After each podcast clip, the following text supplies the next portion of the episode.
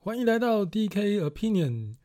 今天我们要来谈一谈一件蛮最近蛮多人在谈的事情，叫做策略的思维架构。那我给这一篇 Podcast 的标题叫做“没有架构的思维是没有办法形成有效行动的策略”。其实我想到这件事，就想到非常久远以前的一个经历，因为那一次我在谈。策略这两个字的时候，其实我整个坐在会议室里面的同仁，全部都会开始眼神呆滞啊，眼神开始恍惚。说真的，就只差那么一点点，没有流着口水听我说下去了啊。不过这一场可不是一场僵尸会议啊，它可是一场攸关公司明年生死存亡的策略会议。然而。我站在台上，放眼望去，皆是一片死寂。每一个人基本上都是眼神呆滞的看着我。我真的很深切的希望你从来没有看过这样的场景，至少不要像当时的我一样被这个场景给震惊住了。虽然现在回想起当时的人物和情节，其实已经模糊到只剩依稀印象了。啊，如果我这一篇 podcast 是一个一般的心灵鸡汤文章的话，这个时候我应该跟你说，啊，后来我们透过了什么方法激励了士气，扭转了乾坤，让所有的人都振作起来，挽救了公司。但是很可惜的是，事情并没有那么简单和顺利。那在那一次的会议过后没多久，这间公司就这么消失在茫茫大海之中，再也没有人提起过了。这个就是我印象最深的一次策略会议，因为我就是站在台上的那位主角。好，让我们把时间从遥远的过去拉回到现在，回想起来，当时那么年轻的我们做错了什么事情，又做对了什么事情？其实讲再多都是个马后炮，一点用都没有。啊，即使我想从过去的失败经验当中汲取经验。但都是已经时过境迁的空谈了，因为当时的我其实认为整间公司的运作就是一个专案叠上一个专案，只要我把专案里面的每一个阶段的事情都条条顺顺的做得非常妥当就行了。不过也因为视野都只专注在专案的层级上，那使得我没有看清楚公司和环境的变化，并且。根据这些资讯来建立起一个能够撑过这些变化的一个思维架构，因为没有了这个样子的思维架构，所以我只能每天都忙在日常生活跟工作的夹杀当中存活着，而被我一波一波接着各式各样的茫茫专案大海给淹没了。啊，所以我这边讲的思维架构究竟是什么呢？其实，简单来说。它就是一张思考地图，可以帮助自己在忙碌又充满变化的生活当中见树又见林，可以能够完整的掌握每一个应该与不应该，还有完全意料之外的事情。啊，这个过去的我呢，就是缺少了这个地图，所以才让自己在忙碌的生活当中见树却不见林，导致整个产品和资源的布局错误，进而。造成整个公司的失败啊！因此，自从发现需要一套可靠的思维架构之后，我花了将近十年的时间，四处寻找并且建构一套方便、清晰、容易明了而且实务可行的策略思维架构。好，在这里，我把这个思维架构上面多加了“策略”两个字。这个原因非常简单，因为在商业运作当中呢。光是有思维和架构是远远不够的，我们还需要可行的策略，才能够在红海、蓝海甚至是紫海当中卓越而且胜出。啊，因此拥有策略的思维架构，才是真正能带给我们实质效益的地图。好，在往下谈所谓的策略思维架构之前呢，我得要先厘清三个经常被搞混的名词，那就是第一个商业分析，第二个产业分析，第三个策略分析这三个分析的层次了。好，因为今天这个 podcast 并不是要来详细说明这三种分析层次的，啊，所以在这里我只会很简单的说明他们各自的核心以及彼此之间的关联性。那我们先从第一个开始谈起，第一个叫商业分析，就是商业分析是以专案为基础，并且。专注于公司大小专案当中的每一个行动之上，来监看这些行动是否符合，并且增加企业的价值或是产品的价值。因此，要记得商业分析的关键字就两个字，叫做价值。好，这是第一个商业分析。那第二个就是产业分析了。产业分析呢，是以产业为基础，它要专注在预测同一个产业或者是不同产业它之间的生态关系以及未来趋势的变化上。啊，所以产业分析它的关键字只要记得两个字，就是趋势。产业分析的关键字就是趋势。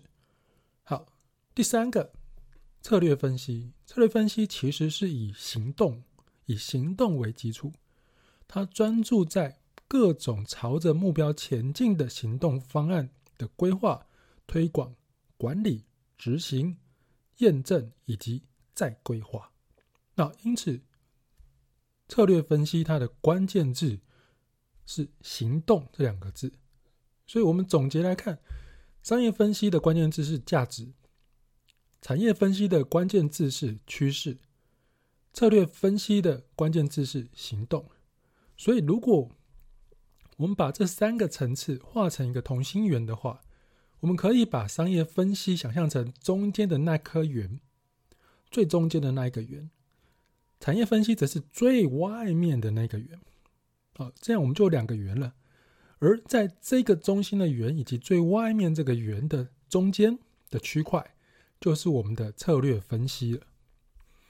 啊，那所以这两个圆以及中间的这个区块，构成了我们的思维架构的基础。而这个思维架构基础，我们可以从两个不同方向来思考，并且使用它。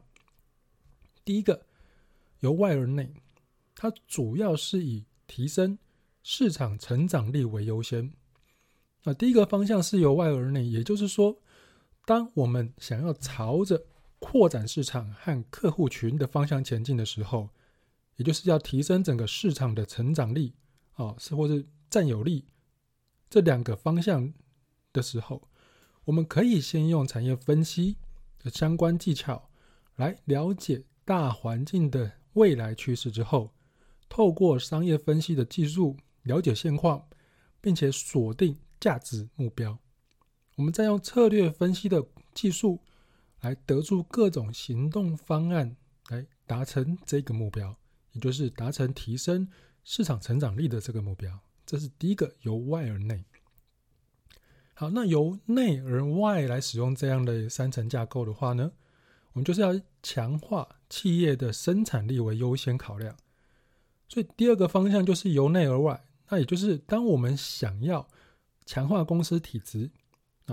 把企业的护城河挖得更深一点的时候，那就可以先用商业分析的相关技术来了解企业现况以及企业目前的能力，尤其是这个能力非常重要。好，然后再透过产业分析的技术来厘清大环境或者生态圈上面各种的变化趋势之后呢，我们当然就要用策略分析。的相关技巧来规划适合的行动方案，以强化企业体质的目标为思考方向，并且符合我们现有的能力以及未来所需要的能力来作为规划。那用这一些竞争分析的相关技巧，去规划出各种策略方案之后，来应付市场的各种竞争和不同的状况。好，其实说真的，简单来说，这两种思维模式，不管是由外而内还是由内而外，它其实是两种互相彼此互补，而且相辅相成的。我们要用不同的时机，在选择不同的思考方式，来应用不同的分析工具，来找出前进的方向，并且逐一的透过策略分析拟定注意力、行动力以及各式各样资源的分配。那这三层架构其实就是策略思维架构的基本框架。好，那这一个框架呢，其实可以帮助我们在越来越复杂而且不断的动态变化的竞争环境当中，找到一条指引我们生存并且逐渐卓越成长的道路。但是，不管是由内而外还是由外而内，我们在现代这样的一个复杂动态竞争环境当中，其实我们并不可能只从两个方向选其中一种来思考。在真实的环境之下，一定一定都是两种方向都需要同时存在。所以你必须注重成长力的同时，也要注意生产力。啊，这不是废话吗？听起来好像有点道理，但是又觉得没什么点可言。但重点其实在于这两个方向啊，你要在各种微观的管理之上，不断的，就讲是不断的机动变换方向。而这种变换跟转换，其实就是我们现在的经营者。领导人以及管理者最大的挑战。那因此，为了要面对这么严峻的挑战，无论你是身为哪一个层级领导者，你都必须建立起一套属于自己的框架。而刚刚我讲了这个三阶层的分析层次，它是一个最基本的框架。其实我已经告诉你了，接下来就要看你自己想要什么样的技术、工具和知识。顺着这个三层次的架构和他的思考方向，内而外或是外而内，来逐一建构起属于你的策略思维架构。好，其实今天这篇策略思维架构就讲到这边。那我怕我自己讲下去，可能就要出一本厚厚的教科书了啊。为了拯救你的耳朵，今天我就觉得先停在这里啊。如果有任何的想法或疑问，欢迎留言给我，我很乐意。和所有对这个有这个议题有兴趣的人来讨论，因为这个策略思维架构是属于你自己的，而且每一个人会因为职务和产业的不同，所以放在这个架构里面的知识和工具也都有一点点不太一样。因此，你一定要自己去思考，自己去寻找，去建立起属于你自己的一套架构，这样才能够真正的帮助到你自己。所以，无论你是管理者还是基层人员，如果你能拥有一套属于自己的策略思维架构，对你的企业、对你的人生、对你的将来，保证有绝对的帮助。好了，我再次以上，我就真的讲到这边了。哦，我再讲下去，我觉得自己会很啰嗦，非常的激活，而且快讲到停不下来了。好，就这样，祝你找到属于你的地图，以及那一片。让你可以自在翱翔的天空。希望你会今喜欢今天的 DK Opinion，我们下次再见，拜拜。